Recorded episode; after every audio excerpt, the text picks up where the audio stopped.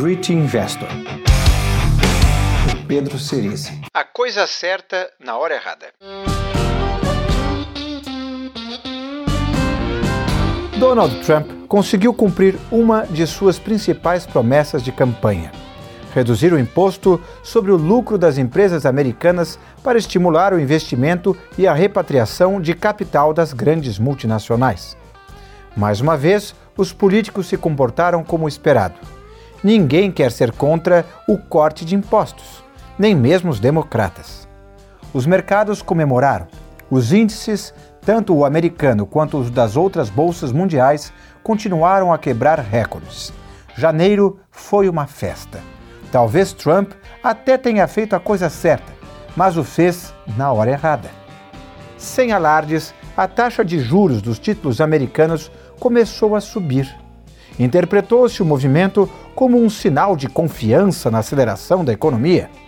Para todos, o conceito de inflação estava morto até que se constatou que as informações sobre o rendimento do trabalhador estavam na normalidade, indicando uma aceleração de salários. Rendimento por ordem trabalhada em alta é, ao mesmo tempo, sinal de demanda e de custo crescente, combustível para os aumentos de preço. Que político teria a brilhante ideia de cortar impostos em uma economia a pleno emprego e com dívida pública recorde em tempos de paz, ao mesmo tempo em que defende políticas protecionistas e nacionalistas? Resposta: Dilma Rousseff fez a desoneração fiscal quando o desemprego no Brasil estava em 4%, muito baixo. Guardadas as devidas proporções, foram movimentos semelhantes, embora a economia americana seja muito mais sólida. Na segunda-feira, os mercados sofreram um abalo. Em minutos, o Dow Jones perdeu 1.500 pontos e, apesar da recuperação, fechou em queda recorde, superior a mil pontos. Posteriormente, descobriu-se que fundos vendidos em volatilidade, apostando na calmaria de mercado, foram obrigados a zerar perdas e patrimônio. Muitos analistas se apressaram em dizer que não havia motivo para nervosismo e que aquele era um fenômeno isolado. Mas e se esses fundos fossem apenas o elo mais fraco e aparente do sistema? Anos de montagem de posições vendidas em volatilidades não desaparecem em um dia. E se, com esse tremor inicial, algo maior tenha se quebrado, cujas consequências só virão à tona no futuro. As primeiras quebras no subprime ocorreram em 2007, mas foi só em 2008 que a verdadeira dimensão do mercado de derivativos de crédito foi revelada. Ela era muito mais extensa do que o mercado de subprime, seu elo mais fraco.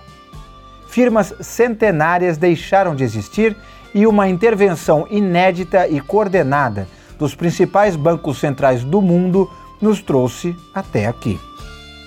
Agora temos inflação em alta, bancos centrais iniciando desmontagem de balanço e juros começando a subir. Se essa tese se confirmar, entraremos em um período de incertezas. Digo incertezas porque não sei se tudo isso será ruim ou se finalmente teremos sinais de uma economia global saudável a ponto de voltar a funcionar normalmente. Juro zero não é normalidade. Ninguém gosta de incerteza. O caos assusta. Gostamos de ter a sensação de que controlamos o mundo ao nosso redor. Se a incerteza aumentar, os mercados sofrerão. Por isso, meu conselho é: não entre em pânico, mas, se for para entrar, entre antes de todo mundo.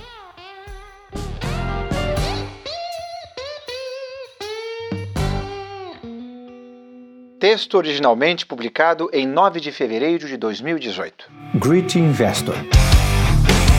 Por Pedro Cerise.